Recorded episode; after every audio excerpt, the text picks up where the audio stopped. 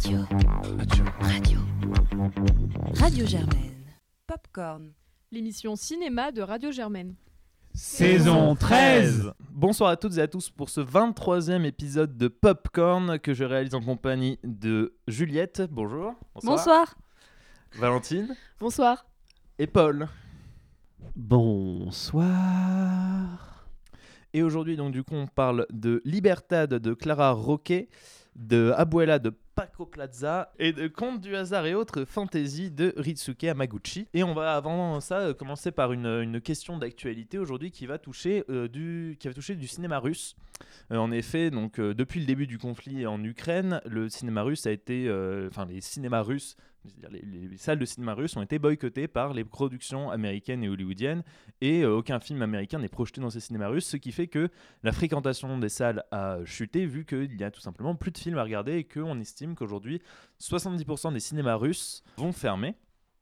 Euh, alors on est euh, là aussi pour se poser des questions sur l'impact que ça peut avoir sur l'industrie cinématographique parce que même ça pourrait paraître assez anecdotique et assez logique vu que c'est un pays qui est aujourd'hui en guerre, euh, le cinéma russe c'est une institution qui a été quand même assez puissante, qui a produit énormément de films importants et deux choses qui sont, enfin trois mutations qui sont en train d'arriver aujourd'hui, c'est que d'abord les cinémas russes actuellement rediffusent énormément de films de patrimoine. Et du coup, on l'avait dit, le, le cinéma soviétique est un cinéma extrêmement riche dans l'his- pour l'histoire du cinéma global, puisqu'il a produit énormément de films importants. Et du coup, il y a une redécouverte aujourd'hui, ce qui se fait du cinéma russe euh, des, années 20, 30, 40, 50, 60.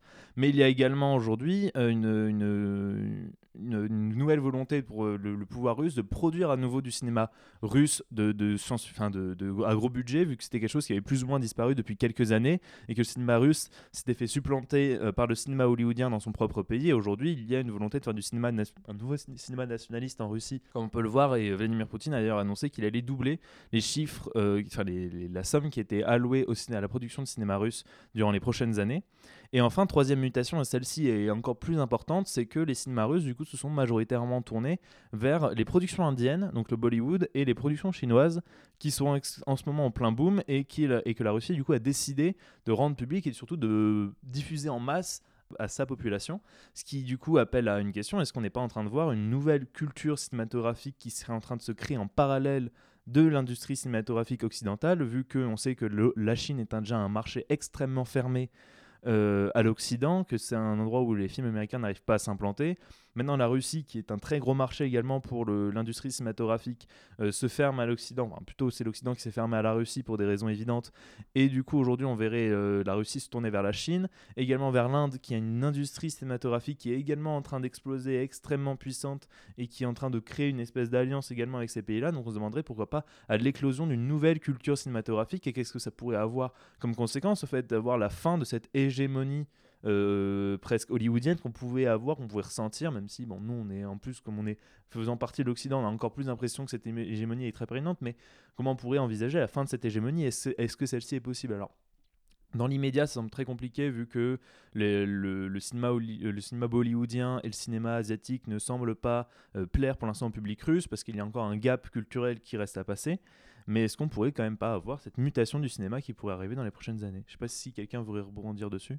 Bah, disons que, comme tu dis, si c'est la fin de l'hégémonie euh, en gros américaine euh, sur le cinéma, c'est au- aussi l'émergence d'un peut-être d'un nouveau pôle et un peu, euh, enfin, peut-être un peu retourner à ce qu'on avait pendant la guerre froide, c'est-à-dire un cinéma. alors là, ce sera plus russe, ce sera plutôt un cinéma.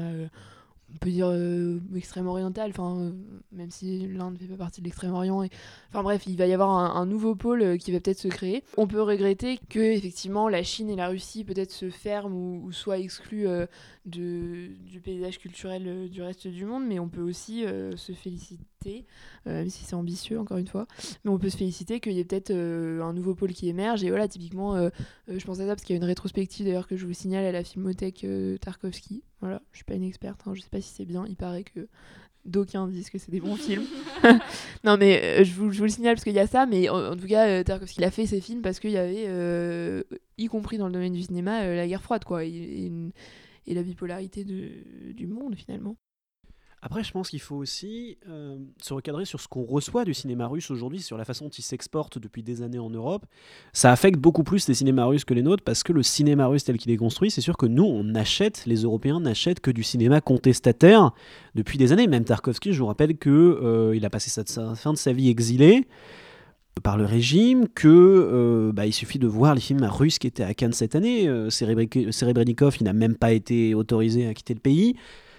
Ça fait des années que, en fait, la, guerre froide se maintient aussi justement culturellement. Donc, ce qui est très intéressant, c'est de voir que cette industrie du cinéma qu'on connaît très très peu va continuer à se développer. Bah, je crois que on s'est partagé le même article de, de France Info, euh, Arthur, et il mentionnait Brat, qui est un film que moi je ne connaissais pas du tout, mais qu'une bonne amie à moi, euh, dont la moitié de la famille est de, de là-bas, connaît extrêmement bien. C'est un classique en fait. Et beaucoup de ces films, de ces grands classiques là qui repassent, ces films de patrimoine, ces films auxquels on n'aura jamais accès, auxquels on n'a jamais eu accès. Donc ce qui est très intéressant, c'est de voir finalement, de se demander aussi comment ce cinéma va continuer à s'exporter en Europe, euh, en tout cas le cinéma contestataire, comment euh, cet embargo qui, continue à se faire, alors que là justement la délégation russe à Cannes a été refusée cette année, comment il va évoluer? Pour ce qui est du, du pays et de, des enjeux nationaux, c'est un problème. C'est un problème qui est à double, tu l'as dit, il y a le, problème de, de, bah, de, la, de la collaboration avec euh, aujourd'hui les hindous et les chinois qui sont les seuls à encore exprimer leur soutien au régime qui pour laquelle moi je suis moins moins ambitieux. En fait je pense pas que ça va fonctionner. Je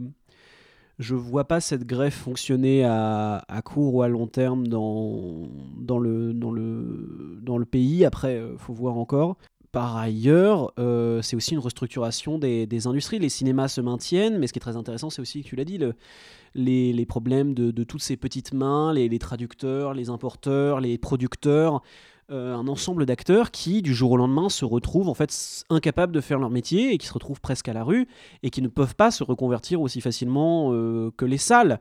Donc il y a, probablement une autre industrie qui va s'effondrer à ce moment-là, une industrie assez grave. Et c'est une autre, un autre enjeu économique, je pense, qui est à, à considérer. Je ne sais pas si quelqu'un d'autre veut répondre. Ouais, tu, disais qu'il y avait peut-être des doutes aussi sur le, le, fait que le cinéma euh, asiatique puisse s'implanter en Russie. Euh, alors certes, il y a un gros gap culturel à passer, puis la, la production euh, de Bollywood a, beaucoup, Bollywood a énormément de mal à s'exporter. Évidemment, c'est aux États-Unis où ça s'exporte le mieux. Et le, cinéma chinois a encore du mal aujourd'hui à sortir de ses frontières.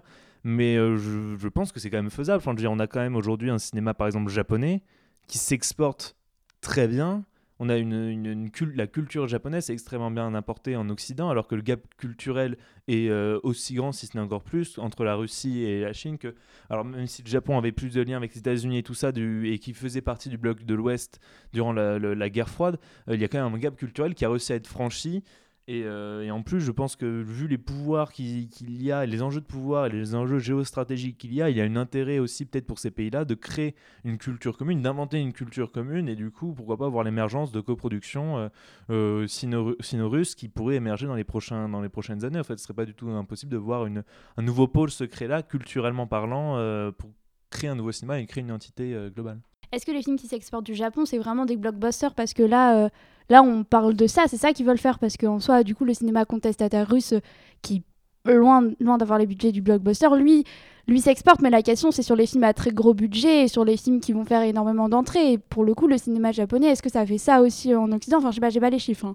Peut-être le cinéma d'animation japonais, par exemple, tu vois. Oui, complètement. tout ce qui est tiré de soit des mangas, soit du cinéma d'animation japonais arrive très bien à s'exporter, qui est plutôt grand public pour le coup. Euh. Mais c'est vrai que oui, il y a, en France, c'est aussi beaucoup le cinéma d'auteur japonais qui fonctionne. Euh. Mais, c'est vrai que par contre, ça présente des enjeux qui sont absolument euh, très, intéressants parce que ça voudrait dire l'émergence d'un nouveau type de blockbuster. Et est-ce que, euh, le blockbuster est inhérent à l'Occident et ça pourrait faire émerger des choses qui sont complètement nouvelles et, qu'on a envie de voir, ça c'est sûr.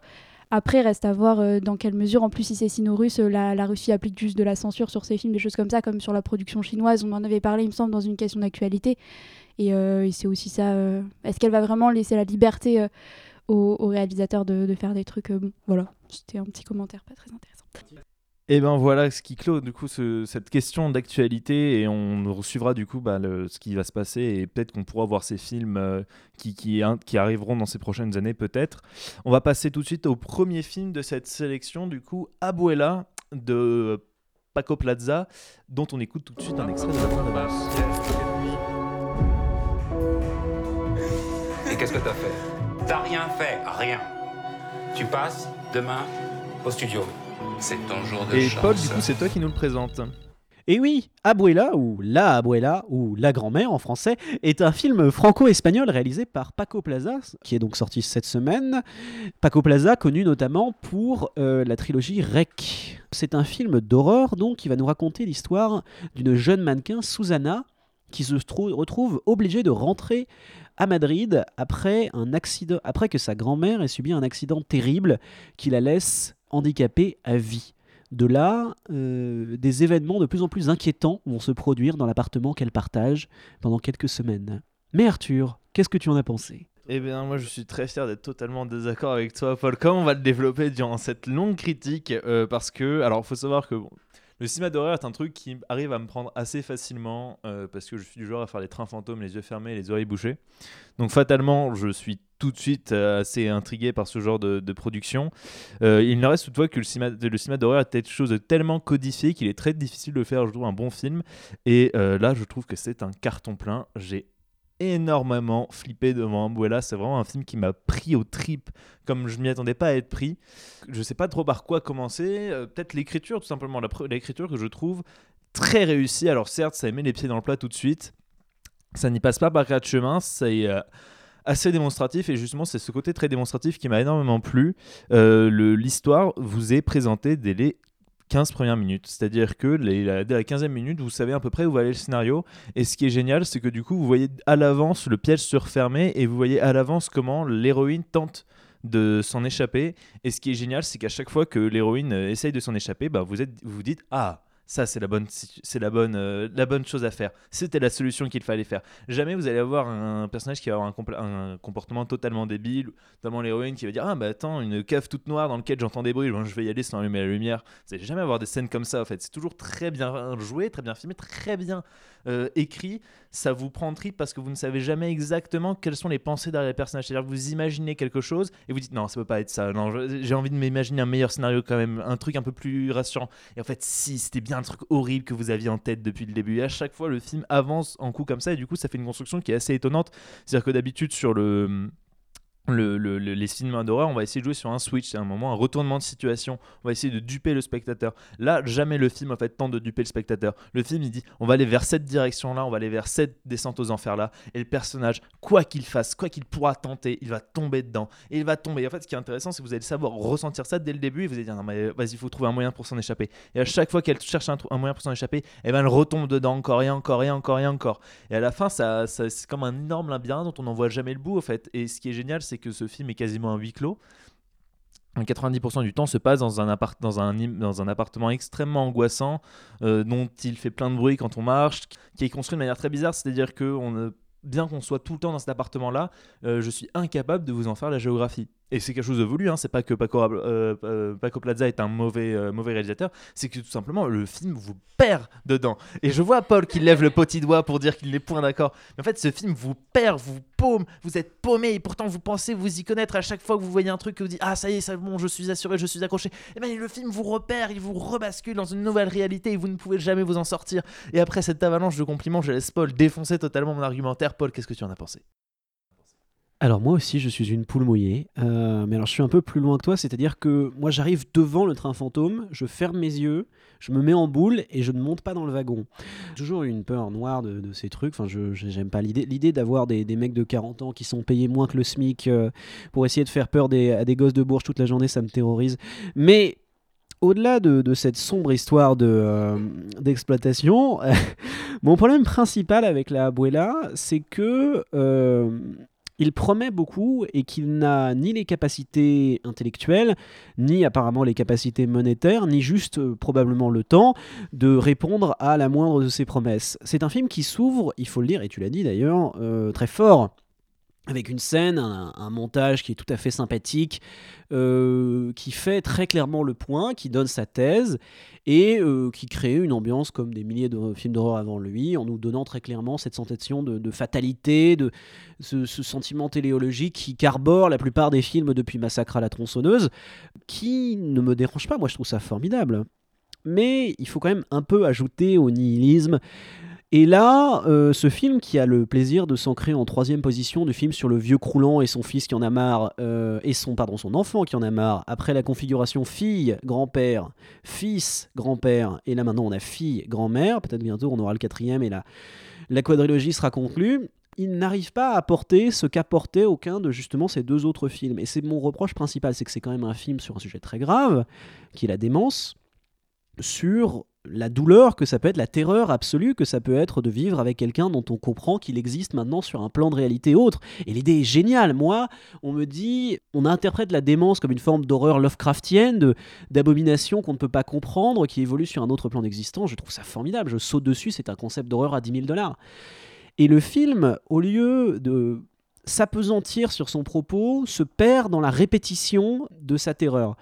Qu'est-ce que j'entends par là? C'est que c'est un film euh, qui, dans ses sa première demi-heure, ne cède pas à la tentation du surnaturel, de la violence gratuite, et fait monter effectivement, euh, par une mise en scène qui est souvent assez juste, le, le désagrément permanent de savoir qu'à tout moment, cette personne peut se réveiller, vous attaquer, de ne pas savoir ce qui peut se passer. Et ça, c'est génial, parce qu'elle fait de cette personne vulnérable un monstre, et elle justifie extrêmement bien pourquoi cette personne est un monstre pour ce personnage, qui est quand même... Et ça s'ancre dans son propos bâclé sur la mode, euh, qui globalement atteint le niveau de subtilité de Nicolas Winding Refn dans ce Néon Démon, et si vous avez vu ce film-là, vous savez que... Objectivement, on est à peu près au niveau de subtilité de Nicolas Dupont-Aignan euh, quand il parle de la jungle de Calais.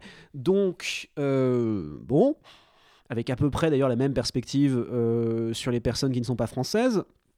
Bon, donc on atteint un stade euh, de bêtise assez affligeant qui est acheté par une mise en scène qui est souvent racoleuse, bravados pour aucune raison, qui se lance dans des scènes incroyablement longues et à partir de la deuxième partie quand le, le supernaturel rentre et que les effets spéciaux n'arrivent pas à suivre et que le film fait de son mieux pour tenir son décor et je dois l'admettre admirablement tenu au début avec un montage qui justement euh, donne aussi cette impression d'être comme le personnage complètement perdu dans un environnement où on rentre systématiquement du mauvais côté du plan, ce qui est génial. C'est effectivement ce personnage ne rentre jamais du côté où il devrait rentrer dans une salle, ce qui fait que les salles ne s'encordent jamais correctement. Tu l'as dit, c'est formidable. Mais euh, c'est son seul, son seul truc. C'est d'un côté, elle rentre toujours à droite alors qu'elle sort à gauche.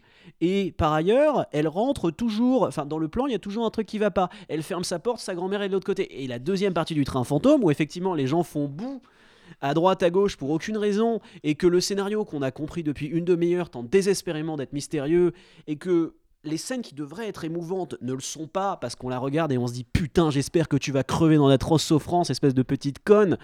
Parce que ce qui me restait de sympathie pour ce personnage c'est tu.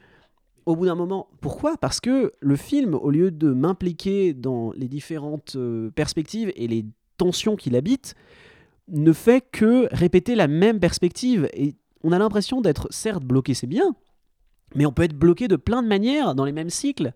C'est comme un jour sans fin. Imaginez une version d'Un jour sans fin où je vous repasse en boucle le même quart d'heure du film et à la fin, Bill Murray se tire une balle dans la tête et le film est fini. Vous ne me diriez pas que c'est un chef-d'œuvre. Et ben moi je vous dis que ce film-là n'est pas un chef-d'œuvre parce qu'il se passe à peu près la même chose, sauf qu'au lieu de se tirer une balle dans la tête, on lui tire une balle dans la tête. Mais euh, et donc du coup, moi je me retrouve face à un film qui est d'un nihilisme absolument injustifié, qui se perd dans un propos sur l'âge qu'il n'arrive pas à étendre et qui ressemble, grosso merdo, à une copie de première année d'un type qui a vaguement lu l'introduction de Bourdieu et qui s'est dit qu'il pouvait faire une reprise de, tout de toute la sociologie du monsieur.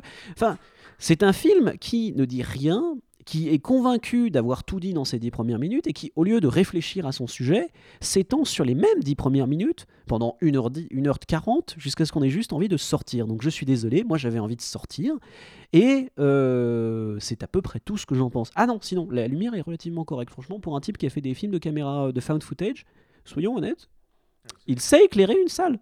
Il sait, oui, il sait même tenir une caméra. Ah ben... Les mouvements, les mouvements de caméra quand même. Enfin, juste d'un. Enfin, ça fait de 10 ans que la caméra se tient comme ça quand même, il faut arrêter. Hein. Ah bah oui, bah attends, ça ferait 10 ans qu'on aimerait bien voir que tous les films soient réalisés comme ça. Ah aussi. bah dans le, dans le c'est cinéma pas- d'horreur, l'espèce de caméra un peu, euh, un peu lente à l'amant moelleux avec ses mêmes travelling de merde là à droite à gauche, je suis Bah, désolé. attends, c'est pas des travelling, mais t'as pas mal de plans zénithaux qui sont quand même plutôt stylés. T'arrives- enfin, je veux dire, puis, même- rien que la construction des décors, c'était assez intelligent ce que tu disais, ou le, fait que le personnage principal ne rentre jamais du bon côté de la pièce. Euh, on va avoir pas mal de fois des travelling où on va voir le personnage principal, on va la dépasser, tac, tac, donc c'est dire qu'on s'attend à ce qu'elle reste toujours du même côté du plan en fait. Et au fait, non, elle va débarquer d'un autre côté du plan, ce qui, bouleverse totalement votre, point de vue. Et moi, ce que j'ai trouvé assez bon, et t'en parlais, il y avait une, intervention en fait du. Est-ce que, est-ce qu'il y a le fantastique en fait, c'est la question. Ouais, est-ce qu'il y a quelque chose de fantastique? Est-ce que c'est le personnage qui s'invente des choses depuis le début? C'est là où, en effet, je te rejoins. Il y a un propos sur la démence, c'est qu'on sait pas au bout d'un moment. Est-ce que c'est la vieille dame qui est démente ou est-ce que c'est la jeune fille qui est démente. Et on ne sait pas laquelle des deux est dans un monde fantastique ou s'imagine un monde fantastique. Et justement le film euh, va avant de donner une réponse à la fin être extrêmement malin puisqu'il va toujours nous laisser la porte au doute toujours nous laisser un truc en disant regarde ça c'est quand même très très bizarre mais ça pourrait s'expliquer ainsi. Ça ça c'est très très bizarre mais tu, tu n'es pas sûr de ce que tu as vu tu vois. Et ce, côté où le film va tout le temps te laisser une porte moi c'est là où je trouve qu'il réussit le, le, le- le fait de ne pas tomber dans la répétition. Parce que c'est vrai c'est toujours la même mécanique mais vraiment tout le temps. Et le film l'assume en fait. Le film t'a pas dit euh, je vais, je vais t'amener dans plein de lieux et te faire plein de trucs différents. Le film a dit j'ai une seule mécanique un seul moyen de te faire peur. Par contre je vais te faire flipper tout le temps avec la même chose. Et ce qui va être angoissant c'est qu'à la fin tu vas connaître tous les rituels toutes les, les mécanismes qui vont se mettre en marche. Tu vas dire, mais on va le faire, essayer de le faire bouger à un autre endroit, on va essayer de le faire disjoncter à un autre moment, et ça marche pas. À chaque fois, il y a quelque chose qui te rattrape, que, que, que tu savais que ça allait arriver, mais que tu pensais qu'on allait s'en échapper, et ça revient, et ça revient, et ça revient. Et c'est cette avalanche de retour, de retour à la, au départ, de retour au- aux premières scènes qui, moi, j'ai trouvé plutôt intéressant. Et c'est c'est pas, du coup, je trouve, comme un jour sans fin, en fait, ou cette version dont tu raconté d'un jour sans fin, en fait, tu vois parce que euh, là il n'y aurait pas d'évolution, on ne donnerait pas de sorte de porte de sortie là, il y a toujours une porte de sortie qui s'ouvre et c'est toujours celle que on aurait choisie parce qu'à chaque fois que le personnage principal prend une décision, c'est à chaque fois cette décision là que j'aurais prise et je trouve du coup que c'est assez flippant. Euh, je voudrais aussi faire un point sur les, deux actrices que je trouve assez impressionnantes, surtout l'actrice qui joue euh, la grand-mère et, et que j'ai trouvé vraiment bluffante parce qu'elle arrive à jouer avec son corps et jouer avec son corps quand j'ai regardé elle a elle approche des 90 ans, quelque chose comme ça, et qui est d'ailleurs, euh, fun fact, une ancienne mannequin également des années 50 qui, euh, du coup, bah, a connu elle, ce, ce processus du coup de la vieillesse, de quand on est mannequin, de vieillir et de perdre du coup la possession de son corps petit à petit, qui est son, travail, et de vieillir, de voir du coup cette vieillesse s'accentuer. Moi, j'ai trouvé que c'était, elle, elle savait jouer avec son corps, cette, euh, cette actrice, et qui était extrêmement impressionnante et euh, qui était vraiment bluffante. Voilà, pour une actrice qui n'était pas, pas euh, professionnelle. Peut-être Paul, pour le mot de la fin, si tu veux défoncer une énième fois ce film que vous devriez aller voir. Eh bien, moi, je dirais qu'il y a une raison pour laquelle euh, Edgar Allan Poe n'a écrit qu'un seul roman dans sa vie. D'accord, tu t'arrêtes comme ça. Drop the Ah, mic. M'arrête là, ouais. je, je n'ai rien d'autre à dire. Et c'est la même chose pour Lovecraft. Il y a une raison pour laquelle il n'a écrit globalement que des nouvelles, et pour la raison pour laquelle Maupassant n'a globalement écrit que des nouvelles fantastiques non plus. C'est qu'au bout de 20 pages, on commence à en avoir ras la casquette. Et bien, sur cet avis qui mêlait littérature et cinéma, je pense qu'on peut passer au second film, du coup, euh, qui est Contes de hasard et autres fantaisies de. On revient sur littérature et cinéma en fait. On va pas partir. On reste sur place, du coup, euh, de Ritsuki Hamaguchi, dont on écoute tout de suite un extrait de la bande-annonce.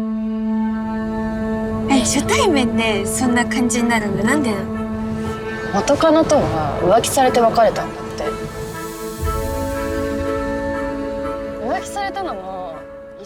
Et c'est Juliette qui nous le présente. Oui, alors euh, Conte du hasard et autres fantaisies, c'est le dernier film réalisé par Yuzuki Hamaguchi, mais également écrit par, par Yuzuki Hamaguchi finalement. Euh, ça nous raconte euh, trois histoires, trois petits contes. euh, de, euh, à la fois, euh, donc le premier nous raconte un triangle un peu euh, amoureux inattendu, dirons-nous. Ensuite, une tentative de séduction qui tourne mal de guet-apens sexuel, comme ils disent dans la bande-annonce euh, SIC. Et euh, ensuite, euh, une rencontre, euh, une rencontre de, de, de deux personnes qui, qui se connaissaient peut-être au lycée. Et donc sur ce, bah, je laisse Valentine en parler. Valentine, qu'est-ce que t'en as pensé? Moi, c'est un film que j'ai beaucoup, beaucoup aimé. Globalement, si je devais le résumer très rapidement, je dirais que c'est Drive My Car en moins long.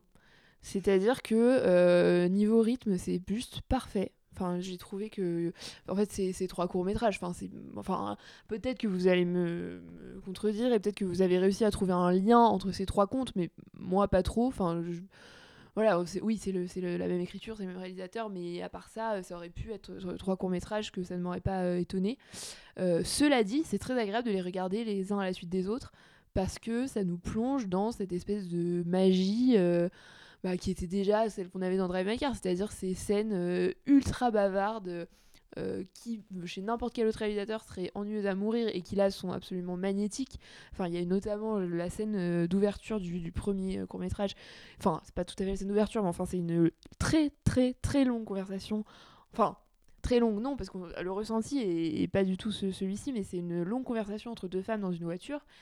Et l'écriture est absolument magique, c'est-à-dire que on, est non seulement on s'ennuie pas, c'est la première chose, mais en plus euh, une des femmes évoque euh, sa relation avec un homme et un, et un, rendez-vous qu'ils ont eu, et on a juste une seule envie, c'est de voir à l'écran euh, ce que ça va, enfin de voir apparaître cet homme à l'écran, et ça c'est ça se matrix quoi. Moi j'étais et effectivement quand on le voit apparaître, ça continue dans ce- cette espèce de magnétisme qui tient je pense à déjà un, génie de la mise en scène mais extrêmement subtil c'est à dire que c'est pas des c'est pas du tout une mise en scène tape à l'œil mais c'est une mise en scène en fait quand on s'y penche un peu qui est juste parfaite euh, enfin chaque plan est ultra réfléchi et tout un très bon scénariste et un excellent dialoguiste qui parvient à voilà à nous faire tenir c'est totalement le contre-pied de ce que disent un certain nombre de réalisateurs et de théoriciens du cinéma. En gros éviter le dialogue le plus possible euh, et euh, dès que vous pouvez faire les choses euh, sans parler faites-le.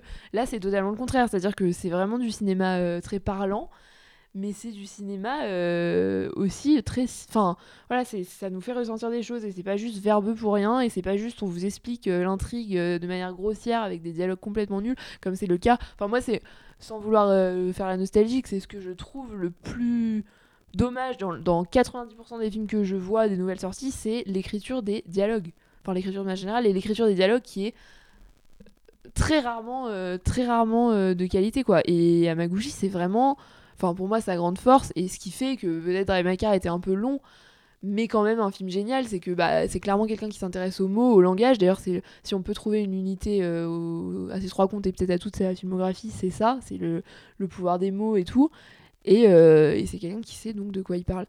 Euh, je parle beaucoup. C'est moi trois histoires qui m'ont vraiment hypnotisé, qui m'ont donné envie de rester scotché à l'écran. J'en ai regretté j'ai regretté qu'il n'y en ait pas une, une quatrième, une cinquième. Petit coup de cœur pour, je pense, la troisième.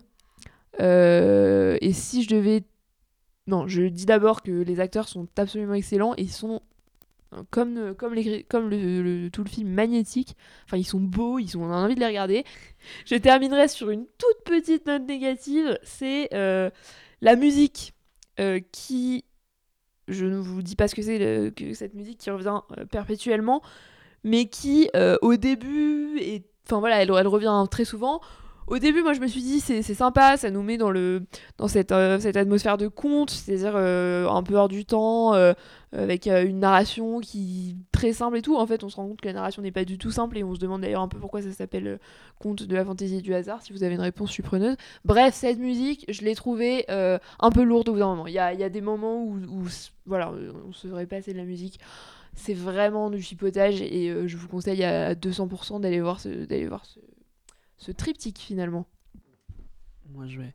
Bah oui, je te rejoins. Déjà, je te rejoins sur la troisième histoire qui est vraiment. euh, bon, c'est aussi la dernière qu'on voit, mais on est un peu lassé parce que moi, je, ferai un petit bémol c'est que je pense que la deuxième est peut-être la plus faible des trois pour tout un tas de raisons. Elle semble. Elle est, en fait, elle un peu moins bien rythmée. Étonnamment, ce qui paraît étonnant parce qu'on on vend ces films comme étant ces espèces de grands espaces contemplatifs, mais non, c'est des films qui sont euh, extrêmement tendus. Les dialogues s'enchaînent à une vitesse et avec une perfection, tu l'as dit, avec un perfectionnisme. L'écriture est ciselée comme on la voit rarement. Et euh, quand il y a des moments de flottement, on les sent. Et le deuxième court métrage, enfin le deuxième métrage a un peu ce problème-là, ce qui crée un petit ventre mou dans ce film, ce qui par ailleurs est contraste avec la troisième histoire qui est vraiment un moment de, de pure joie euh, céleste en fait. Enfin, on est on est vraiment dans le dans l'autre monde. Enfin, dans l'ensemble, je te rejoins, c'est un film qui m'a qui m'a fasciné, peut-être moins que Drive My Car, mais qui est moins moins grandiose, moins grandiloquent, qui a une lumière qui est beaucoup plus calme, Euh, un budget, je pense aussi qui est pas le même, d'ailleurs, qui retourne par ailleurs au- peut-être aux racines télévisées du monsieur, euh, ce qui n'est pas du tout un, négatif. Hein, faut pas faut pas le voir comme ça. C'est dans la façon dont il écrit ses, ses histoires. Euh, C'est un, tu vous l'avez dit, la scène d'intro est, magnifique. La façon dont il construit ces scènes extrêmement longues et souvent absolument saisissant. Il y a une grande inspiration cette fois du, cinéma français qui est à peine sous-entendu justement par le fait que la deuxième histoire se centre autour d'un professeur de français euh, entouré de, de- bouquins de, de littérature. Euh, on, y retrouve évidemment le, le- plus évident, c'est la patte de Romer, autant dans le, dans le titre que dans la narration, l'utilisation de la musique, le rapport entre le texte, le corps et l'image, l'enchaînement des scènes à tel point qu'on on imagine peut-être un, Fabrice Lucchini débarquer en, en loose day dans une des histoires et, commencer à monologuer euh, comme s'il était sous substance, comme il le fait euh, systématiquement dans, dans les films du, monsieur. Donc on est, on est face vraiment à un, un objet comme, euh, comme le précédent, hein, de, de plaisir cinématographique pur et dur, où euh, finalement les questions s'arrêtent assez vite face à ce qui est sans aucun doute un, travail d'orfèvre, en fait, un, un petit produit extrêmement perfectionné euh, qui n'hésite pas à, à se jouer souvent du spectateur en écrivant des récits qui euh, sont en définitive souvent assez simples mais qui s'embarquent dans une complexité qui elle-même euh, n'est qu'un un mensonge comme un autre que se créent souvent ses propres personnages et embarque effectivement cette fantaisie euh, souvent dans, dans l'imagination, les, les rêves de ces personnages qu'il matérialise comme une autre comme un autre finalement comme un autre jet de dés, comme une autre possibilité qui ne se réalise que peu souvent. Donc, euh, ouais, moi, je j'ai vraiment que du bien à en dire. La performance, les performances, tu l'as dit, sont top. Et c'est un bon moment. C'est vraiment, c'est pas très long, c'est, bien. Euh, bah, moi, je vais abonder, ab- abonder dans votre sens et je pense pas que je vais être très très long du coup parce que vous avez tout dit. Euh, moi, j'avais quand même une certaine réserve au début, c'est que je suis pas du tout fan des films à sketch.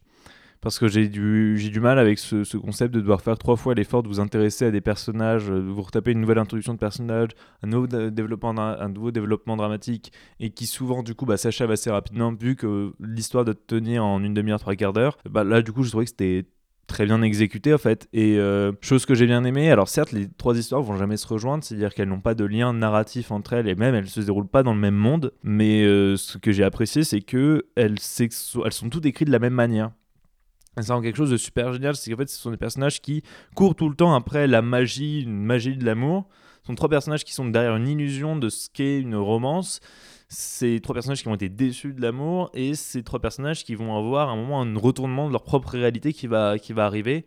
Et c'est quelque chose que j'ai trouvé super, euh, super bien écrit et super bien exécuté parce que c'est en effet une répétition à chaque fois. C'est trois répétitions, mais qui sont faites d'une manière à ce qu'on n'ait jamais l'impression que, cette répétition existe et que c'est soit juste en fait bah, un commentaire presque général au fait sur des gens qui ont vécu une histoire d'amour qui peut-être leur histoire d'amour et ou l'absence d'histoire d'amour et qui du coup bah, rend quelque chose d'assez beau. J'ai comme vous une grosse réserve sur la deuxième histoire dont je n'ai pas compris vraiment le sens vu qu'elle détonne quand même assez du reste dans le ton. Je parle du, du reste des des, des, autres mét- des autres courts métrages mais vraiment c'est un film qui m'a beaucoup plu et on a beaucoup parlé voilà de courts métrages ici c'est quelque chose qu'il faut pas oublier ça reste quand même je trouve un film qui a une unité narrative tout de même assez intéressante dans la manière de construire dans le même moule toutes ces histoires avec des personnages certes différents, avec des retournements de situation qui seront certes différents, mais qui à la fois servent toutes un même récit, un même but.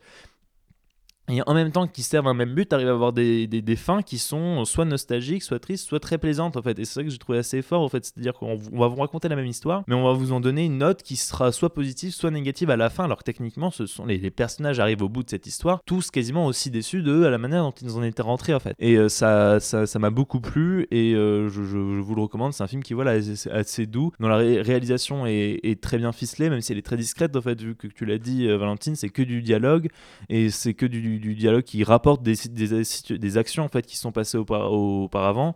Et là où le réalisateur aurait pu tout simplement en fait montrer ses actions il décide de voir quelle quelle- comment les personnages vont raconter ces actions. Et du coup ça permet de s'intéresser davantage au ressenti des personnages plutôt qu'aux actions en elles-mêmes qui sont en réalité pas les plus intéressantes. Ce qui est intéressant c'est comment les personnages l'ont ressenti.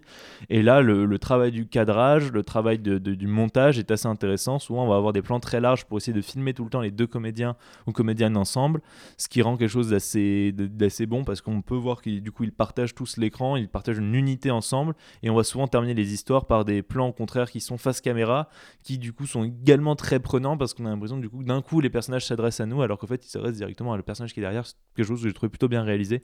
C'est un film qui, qui mérite d'être même revu je pense parce que quelque chose qui pourrait euh, choses passent en général sous le radar du, du spectateur et qui pourrait être très intéressant. Je sais pas si Juliette tu veux ajouter quelque chose? Euh, bah, moi, globalement, je vais abonder dans votre sens. hein, euh, même si je pense, j'hésite, mais, euh, mais, j'aime aussi également beaucoup le, le compte numéro 1. Clairement, le compte numéro 2 pour moi est, a, des, a des grosses faiblesses, euh, notamment, enfin, je trouve que par exemple dans le compte numéro 1 et numéro 3, la photo est très belle et je sais pas ce qu'il y a dans le compte numéro 2. Je trouve que cette photographie qui est pourtant assez épurée et euh, très. Enfin, mais, mais par exemple, je pense au compte numéro 3 où il y a beaucoup de vert, malgré le fait que ça se passe en ville, il y a quand même énormément de vert et c'est des couleurs toutes douces. Et ben dans le compte 2, on a l'impression que c'est filmé à l'iPhone. Enfin, euh, je sais pas, il n'y a pas de. Euh, le fait qu'il n'y ait pas de contraste, ça donne vraiment euh, comme quelque chose de fade en fait. Et comme euh, les personnages sont assez fades, voire, voire cringe, bon, bref, ça, ça, marche, ça marche pas, mais dans l'ensemble, j'abonde complètement, complètement dans votre sens. Valentine, tu demandais, tu posais une question sur le titre, et du coup, pendant que vous parliez tous, j'ai eu le temps un peu de, de réfléchir à pourquoi Conte du hasard et autres fantaisies, parce qu'en fait, pour moi, ce qui est beau dans ces trois histoires, qui même si elles ne sont pas reliées entre elles, et moi j'aurais bien aimé, parce que ça s'est fait dans des, dans des trilogies des choses comme ça, où il y a des, des, personnages un peu récurrents qui reviennent. Je pense notamment au film de Christophe Kieslowski et, euh, et ses, trilogies du bleu, blanc, rouge, où il y a quelquefois juste des irruptions de petits personnages qui font le lien entre les histoires. J'aurais aimé ça, par exemple. Bref, petite parenthèse fermée. Il y a quand même une unité dans ces trois contes, c'est qu'à un moment, il y a une irruption de comme de la magie dans cette espèce de monde réel qui est pourtant... Euh, déjà en lui-même assez magique et qui nous enveloppe, euh, que ce soit dans le... Je, ne vais pas vous révéler les plot twists, mais il y a à chaque fois comme un espèce de petit retournement de situation qui se fait pas du tout de la même manière, mais à chaque fois des moments qui, qui sont un peu comme magiques et donc euh, vraiment l'irruption du... et qui sont faits par hasard en fait. L'irruption du, hasard et de la fantaisie dans, notre monde finalement. Je, je sais pas si c'était très pertinent, mais bon, euh, c'est dit quand même.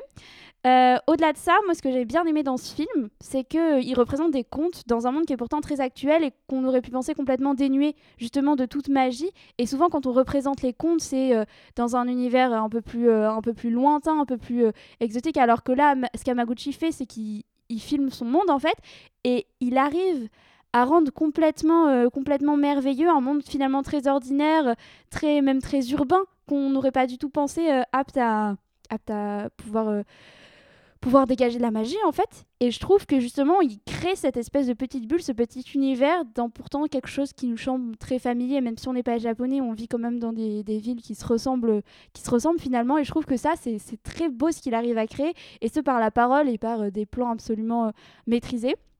Et puis pour finir, euh, juste, euh, si vous avez bien aimé Les choses qu'on dit, les choses qu'on fait d'Emmanuel Mouret, j'avoue que ce film m'a un peu rappelé par certains moments cet aspect un peu poétique de à la fois un film très très bavard, qui parle, qui parle d'amour, hein, et, euh, et dans toute sa, sa splendeur et, et, toute sa douceur aussi.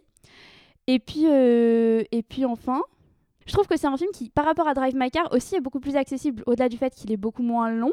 Il y a quelque chose d'un peu moins intellectuel, un peu moins. Il faut moins avoir les références, euh, notamment au niveau du théâtre, parce que son propos est vachement au niveau du théâtre dans, Drive My Car, un peu quand même. Et je trouve que là, c'est beaucoup plus accessible, que ce soit par le rythme. Et il y a des vrais moments très drôles, on n'en a pas parlé, mais il y a des moments qui sont assez drôles et où, où la salle rigolait, mais c'est pas, pas une comédie. Mais je trouvais que par cette gestion du rythme-là, était beaucoup plus accessible et en fait quelque chose de très doux, moins, moins pédant. Et bah, moi, du coup, même si Drive My Car n'était pas pédant, est vraiment très, euh, très bien, c'est pas ce que je voulais dire, mais en tout cas, ça raconte un peu moins et, euh, et moi, c'est pas pour me déplaire. Voilà. Donc du coup, c'est du coup encore un carton pour Abaguchi du point de vue de nos chroniqueurs et du coup, on, on, vous encourage tous à aller le voir en salle actuellement. Et nous allons tout de suite passer à notre troisième film de notre sélection, Libertad de Clara Roquet, dont on écoute tout de suite un extrait de la bande-annonce. ¿Qué haces por el pueblo? Nunca te había visto por aquí. Yo la traje. ¿Vosotras dos de que os conocéis? Somos amigas. Libertad, qui est un film de Clara Roquet, présenté à la quinzaine euh, des... non, à la semaine de la critique, pardon, euh, à Cannes euh, cet été et qui raconte l'histoire d'une jeune fille de la haute bourgeoisie espagnole qui est en vacances sur la Costa Brava, il me semble, euh, avec sa mère, avec euh, sa famille globalement, dans une très belle maison, qui passe sa journée à jouer au tennis et qui euh, a une grand-mère Alzheimer qui a donc besoin d'une aide à domicile pour s'occuper d'elle, aide à domicile qui s'appelle Rosana et qui est une femme colombienne dont la fille qui se prénomme donc Libertad revient de Colombie, euh, rentre de Colombie en Espagne pour rejoindre sa mère et va euh, développer une, amitié très forte ou en tout cas une, espèce de relation d'admiration euh, réciproque avec, avec cette jeune fille de la bourgeoisie. je laisse peut-être Arthur, on est deux à l'avoir vu donc vraiment je te passe le, la parole. Donc Libertad, c'est un film. Alors que déjà, genre juste pour l'anecdote, je l'ai vu euh, quelques heures après avoir vu, enfin le lendemain après avoir vu Abuela, qui parlait d'une grand-mère espagnole qui avait Alzheimer et qui butait, des- qui voulait buter des gens. Et quand là vous arrivez euh, Semaine à thème. semaine à thème, et que du coup là dans tout ce film-là, je suis en train de dire courez, courez, il y a la grand-mère Alzheimer espagnole qui. non, j'ai eu du mal à rentrer dans le film à cause de ça. Mais au-delà de ça, c'est un, un long métrage où j'ai eu du mal à rentrer dedans, notamment parce que je trouvais que c'était un, un film qui enfonçait pas mal le portes ouvertes, dont je trouvais la mise en scène relativement plate, c'est-à-dire qu'il il y a quelques bonnes idées, mais c'est relativement filmé comme un, bon téléfilm en fait. C'est-à-dire que la couleur est bien maîtrisée, euh, voilà, c'est joli, on est au soleil, on ressent, on sent très bien la chaleur. Mention assez bizarrement, mention spéciale au décor, où cette ambiance de villa espagnole dans le sud, euh, dans un endroit très chaud, euh, rempli de gens riches en vacances, était très bien retranscrite parce que j'ai vraiment l'impression qu'on a dit à des gens pendant une semaine vous êtes en vacances, vous laissez un peu le fourre-tout et on va filmer ça dans ce décor-là. Je trouvais ça très naturel la manière dont était présentée la maison. Mais euh, au-delà de ça, je trouve que le film voilà, n'invente rien et on, se, on, passe d'idées préconçues en idées préconçues. Il y a un, comment dire, un message sur qui aurait pu rapidement être intéressant, c'est-à-dire qu'on est dans un cadre très bourgeois et on a l'habitude dans le cinéma, de, notamment d'auteurs, de voir toujours des cadres très bourgeois et sans une remise en question du fait que ce soit des cadres bourgeois en présentant ça comme si c'était la normalité. Et quelque chose qui moi me dérange parce que les cadres bourgeois et les, les- du coup les le les codes qui y sont intégrés ne sont pas des codes qui sont partagés par l'ensemble de la population et du coup ça crée un, décalage je trouve entre le cinéma et, et les spectateurs et je trouvais ça intéressant du coup de faire descendre dans ce, dans ce cadre bourgeois en fait deux personnages qui n'en font pas du tout partie de cette classe là qui sont du coup euh, d'une classe sociale très inférieure et qui du coup sont mises en confrontation et je trouvais qu'il y avait des rapports entre les deux pans assez intéressants notamment par exemple la, la fille du coup qui vient du coup de cette famille bourgeoise qui parle de l'aide à domicile de, son, de sa grand-mère et qui dit non mais elle fait partie de la famille. Un côté très pat- paternaliste en fait de cette famille bourgeoise qui euh, se, se- voilà es- essaie de se donner bonne conscience sur quelque chose que je trouvais assez intéressant et qui d'ailleurs ne s'assume pas comme étant une famille grande bourgeoise. Toutefois, je trouve qu'au-delà de ça, et même ce message-là n'est pas assumé jusqu'au bout, ce message-là, il donne après raison à cette vision-là de non, on l'intègre à la famille, euh, elle fait partie de, notre famille, au final, cette personne que l'on paye et qui, au final, fait toutes les tâches que nous, on n'aimerait pas faire dans cette maison-là, mais elle fait quand même partie de la famille. Bah, le, le film donne, je trouve, à des moments, euh, bah, raison à ce message-là et quelque chose qui. Bah, je trouve un peu dommage parce qu'il ne semblait pas partir dans cette voie-là. Et au-delà de ça, mais ça ne développe rien. C'est même ça survole largement. C'est-à-dire qu'on parle quand même d'une fille qui a ses premiers émois amoureux, qui est mise en concurrence avec une autre fille qui a plus de facilité avec ça, et on, on en traite à peine. C'est-à-dire que c'est survolé. Au bout de 40 minutes, on abandonne même cette histoire. Ça sert plus à rien. On va juste rester sur cette histoire d'amitié. Euh, le fait qu'il y ait une galerie de personnages fait qu'au final, bah, tous sont survolés, tous sont caricaturaux et tous sont même profondément antipathiques, y compris le, le- la personnage principal qui. Alors pourtant, c'est pas le but. On est censé s'attacher et se et se être derrière elle. Et tous les personnages en fait quand on survole leur histoire n'ont aucun intérêt. Et comme la mise en scène en plus ne sert à rien vu qu'elle ne va jamais appuyer un trait de caractère jamais appuyer une action. Et je, je vous dis j'arrive pas à en parler en fait de cette mise en scène parce que elle ne fait que montrer euh, ce, qui, ce qui est à l'écran. Mais au final il y a rien je trouve qu'il y a rien vraiment à tirer de ce film. Je sais pas si Valentine tu es d'accord avec moi. Moi, je serais peut-être pas aussi sévère. Moi, je trouve que c'est un film qui se laisse regarder. Euh, je te rejoins sur plein plein de points, notamment le naturel des décors qui est, qui est, vraiment, euh, qui est vraiment bien. Effectivement, on a l'impression d'avoir posé une caméra dans une maison un peu. euh, dans une maison où on vit vraiment, quoi. Mais je, te- rejoins aussi sur le fait que, oui, effectivement, il y a des bonnes idées. On a. enfin, en fait, ce film, c'est un peu Roma en nul, quoi. Enfin, si on... en nul. Encore une fois, je mesure mes propos. Il y a, y a une bonne idée. Il y a ce personnage de Libertad qui est. Enfin, que moi, j'ai trouvé très, très charismatique. Effectivement, contrebalancé par, pour le coup, le personnage donc de la jeune fille euh, bourgeoise qui s'appelle Nora, qui est pour le coup antipathique au possible, et même le, casting est pour moi une, un, un gros problème de casting dans le sens où elle fait trop jeune en fait, elle fait beaucoup trop jeune pour qu'on croie à cette relation euh, qu'elle a avec, euh, qu'elle a avec sa copine Libertad. Pour moi, c'est- c'est pas crédible.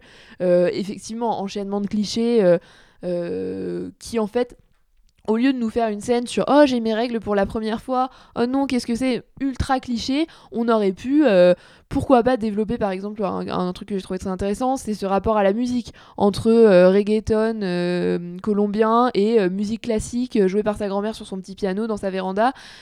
Il y aurait vraiment eu un truc à faire là-dessus au niveau de la mise en scène. Au lieu de ça, on nous fait des scènes euh, ultra euh, bateaux qui nous permettent pas du tout de nous attacher au personnage.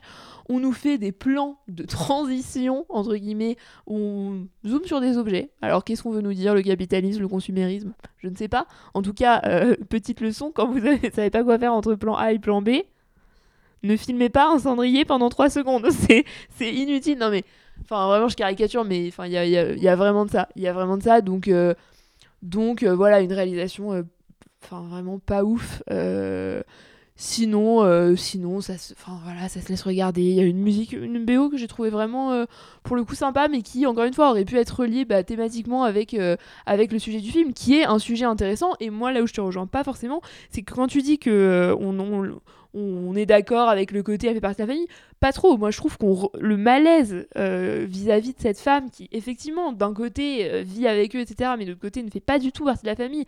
Le malaise est hyper bien retransmis, dans, notamment dans les scènes de repas où voilà, on a cette, cette adolescente qui se penche par-dessus son épaule et qui voit une femme de 40 ans en train de ramasser son assiette, quoi.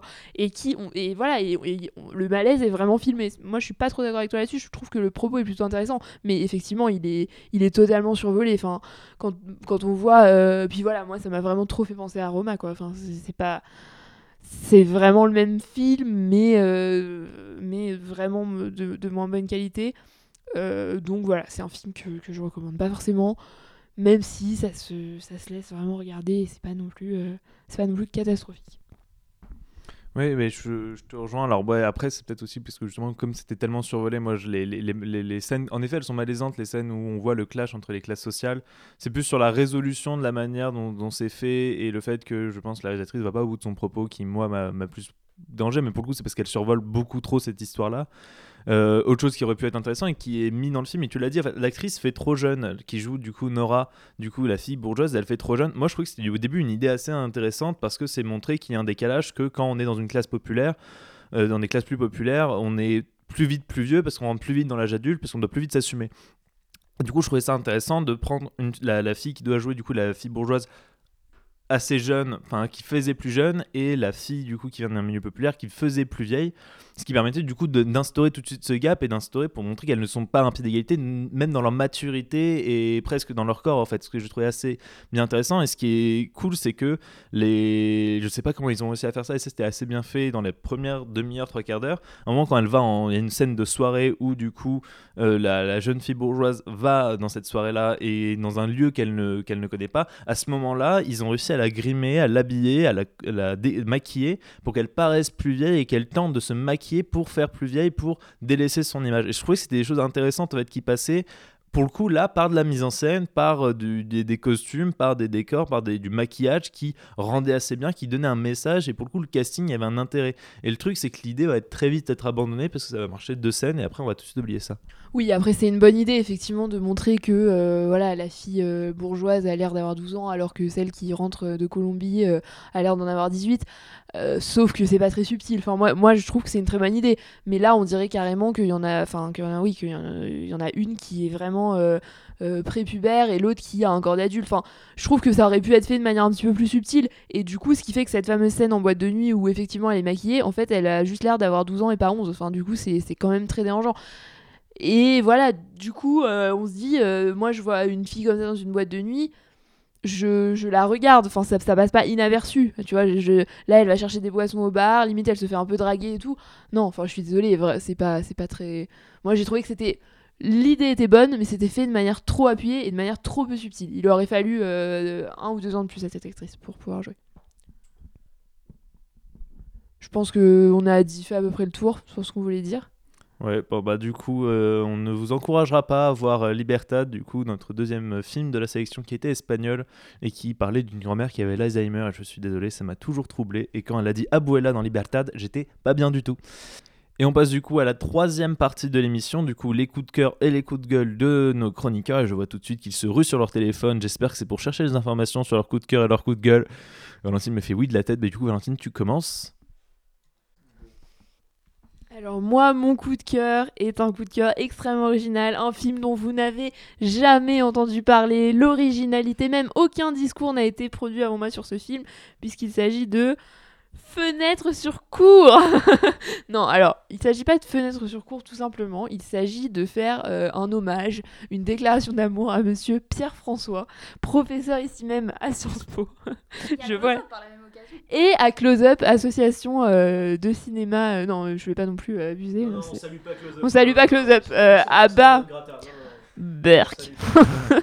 non, non, il s'agit euh, de. Alors, Juliette était, euh, était avec moi également, mais je sais pas euh, si certains d'entre vous y sont allés, mais mar- mercredi soir ou mardi soir, je sais plus. Mardi soir. mardi soir, Close Up a invité Pierre-François, donc professeur de sociologie à, à Sciences Po, à, à une projection de donc Fenêtre sur cours de Hitchcock et à une discussion bon, qui était en fait un monologue, hein, un cours magistral qui avait lieu juste après. Et ce bonhomme a dit des choses passionnantes sur ce film. euh, alors euh, peut-être euh, qui auraient peut-être paru des banalités et des portes ouvertes à certains, mais qui m'ont moi, beaucoup intéressé, notamment sur bah, la globalement la théorie du cinéma de Hitchcock, ses entretiens avec Truffaut, etc. C'était absolument passionnant. Donc je vous encourage bon, d'une à revoir ou voir Fenêtre sur parce que c'est quand même toujours un pleasure. Et euh, je vous encourage surtout à ne surtout pas louper la prochaine- le prochain cours magistral de Pierre-François, qui est un personnage que euh, j'adore, encore une fois. J'allais dire François.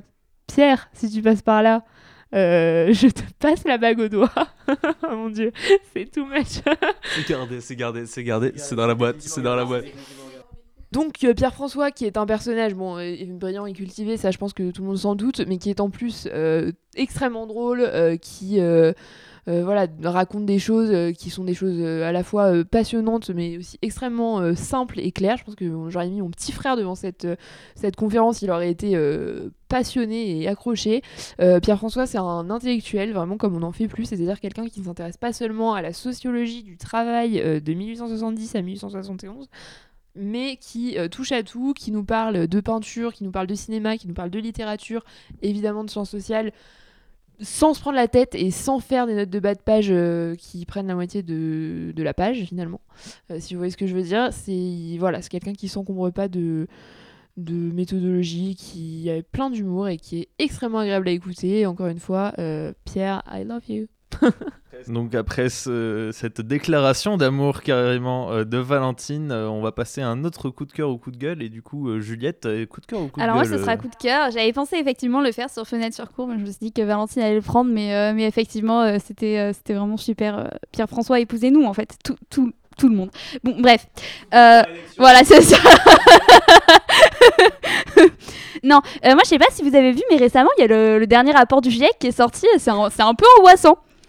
Voilà, grosse, grosse actu. euh, franchement, euh, moi, j'ai- des bonnes sources. Mais, euh, mais du coup, ça m'a fait penser à, en fait, un- donc ça donne, enfin moi personnellement, ça me fait très peur et à la fois ça donne envie de tout casser, même si comme je suis une petite fille, ça, je ne le ferai pas. Ça m'a donné du coup envie de parler d'un film de Kelly Reichardt, donc dont on parle assez souvent dans cette émission, euh, mais, euh, mais, ce, film on n'en a pas trop parlé, ça s'appelle Night Moves.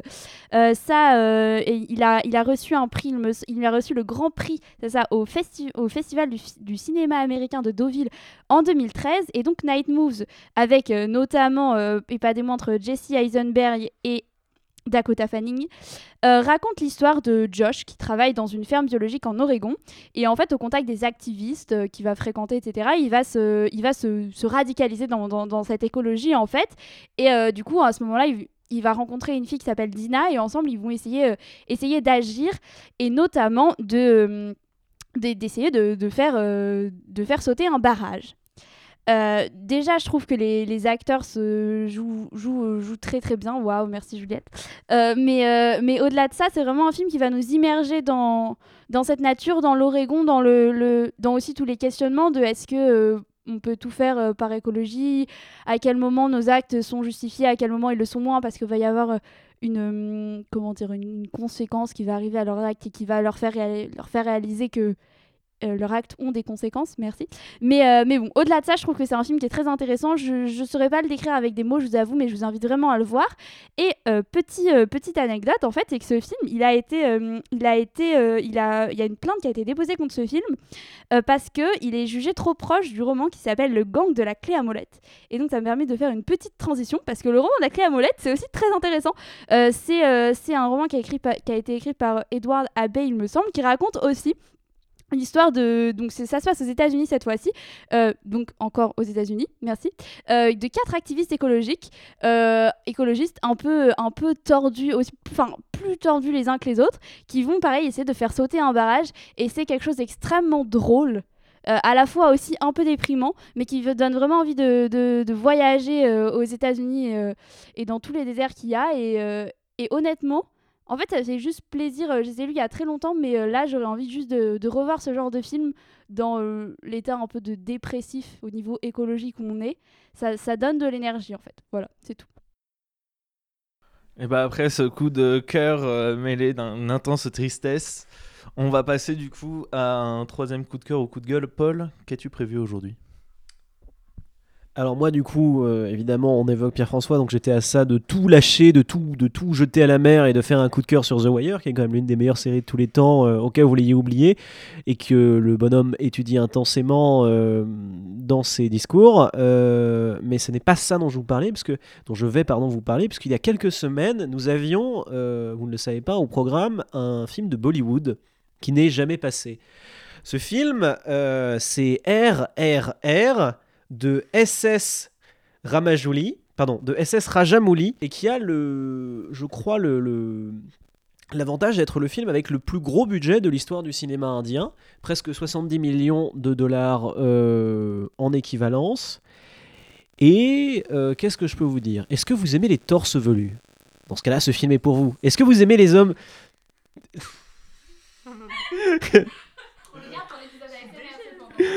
Est-ce que, vous aimez les, hommes plus virils que virils? Est-ce que vous aimez les combats contre des tigres à main nue.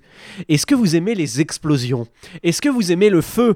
Est-ce que vous aimez voir un homme, un soldat, se battre contre une foule de 200 personnes et gagner? Est-ce que vous aimez combattre l'impérialisme britannique avec des Britanniques tellement maléfiques que même les nazis dans les films américains, ils ont pas l'air si méchants? Est-ce que vous aimez les flèches en feu? Est-ce que vous aimez la bagarre? Est-ce que vous aimez la violence? Et est-ce que vous aimez le gouvernement indien et tous ces héros qui se sont battus pour la liberté?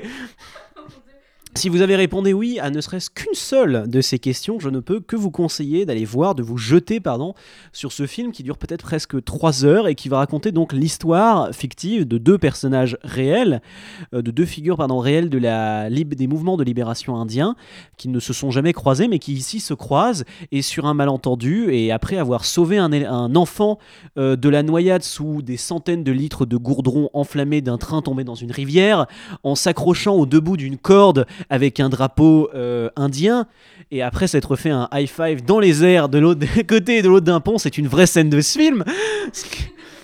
Et c'est l'introduction. euh, je, décide de, de se rencontrer, de devenir amis. Malheureusement, c'est un récit tragique puisqu'ils ont deux opinions, deux objectifs contraires qui va les amener à s'affronter sous le joug des terribles Britanniques, racistes, violents. Sauf une, elle est gentille et elle a failli être jouée d'ailleurs par Daisy Taylor. euh, comment elle s'appelle? Daisy Taylor, l'actrice qui joue dans Normal People. Voilà, eh bien, euh, je vais chercher ça tout. Si quelqu'un peut le chercher immédiatement avant que. Bref, qui a donc failli jouer dans ce, film et qui malheureusement a refusé au dernier moment. Euh, alors, vraiment, je ne peux pas vous en dire plus parce que c'est un film qui doit se découvrir, qui continue de se renouveler de scène en scène, qui ne s'arrête à peu près jamais. Daisy Edgar Jones, c'est là, c'est Daisy Edgar Jones qui a failli jouer dans ce film, qui se renouvelle de scène en scène et qui, je peux vous le dire, ne s'arrête jamais, qui est une suite de scènes d'action de plus en plus absurdes, de plus en plus ubuesques, jusqu'à un point où finalement on ne fasse que en demander plus entre deux numéros de danse sur de hip-hop incompréhensible. Je suis désolé, c'est génial. Allez le voir, euh, je pense qu'il est encore dans l'une des deux salles à Paris où il passe, et c'est une merveille. Euh, je vais te laisser la parole, Arthur, pour le dernier coup de cœur de cette incroyable émission qui aura été faite. Euh, du coup, pour terminer, moi, je vais faire un coup de cœur hommage à un grand bonhomme du cinéma qui nous avait. Pierre-François, oui, lui, toujours lui, Pierre-François. Non, mais Pierre-François que voilà que je veux aussi épouser. Et du coup, on voit qu'on est quatre sur la ligne, qu'il va falloir qu'on se batte. Mais c'est pas grave. Moi, je suis prêt. de rétablir la polygamie uniquement pour Pierre-François et pour nous. Euh, moi, je voulais faire du coup un coup de cœur euh, hommage à un, réalisateur un grand réalisateur qui est pas un des pas très connu, mais pourtant a fait pas mal d'énormes films et qui nous a quitté euh, l'année dernière et dont je voulais faire un coup de cœur et que j'avais totalement oublié et que du coup ça m'est revenu à l'esprit en en regardant un film que je regarde environ tous les six mois parce que c'est un de mes films d'enfance comme je pense 95% de la population. C'est Richard Donner. Alors Richard Donner, c'est le mec qui est derrière le premier Superman, qui est derrière Les Goonies et qui est derrière L'arme fatale. Donc déjà, je pense que c'est un sacré CV dans le divertissement américain des années, fin des années 70 jusqu'au début des années 90.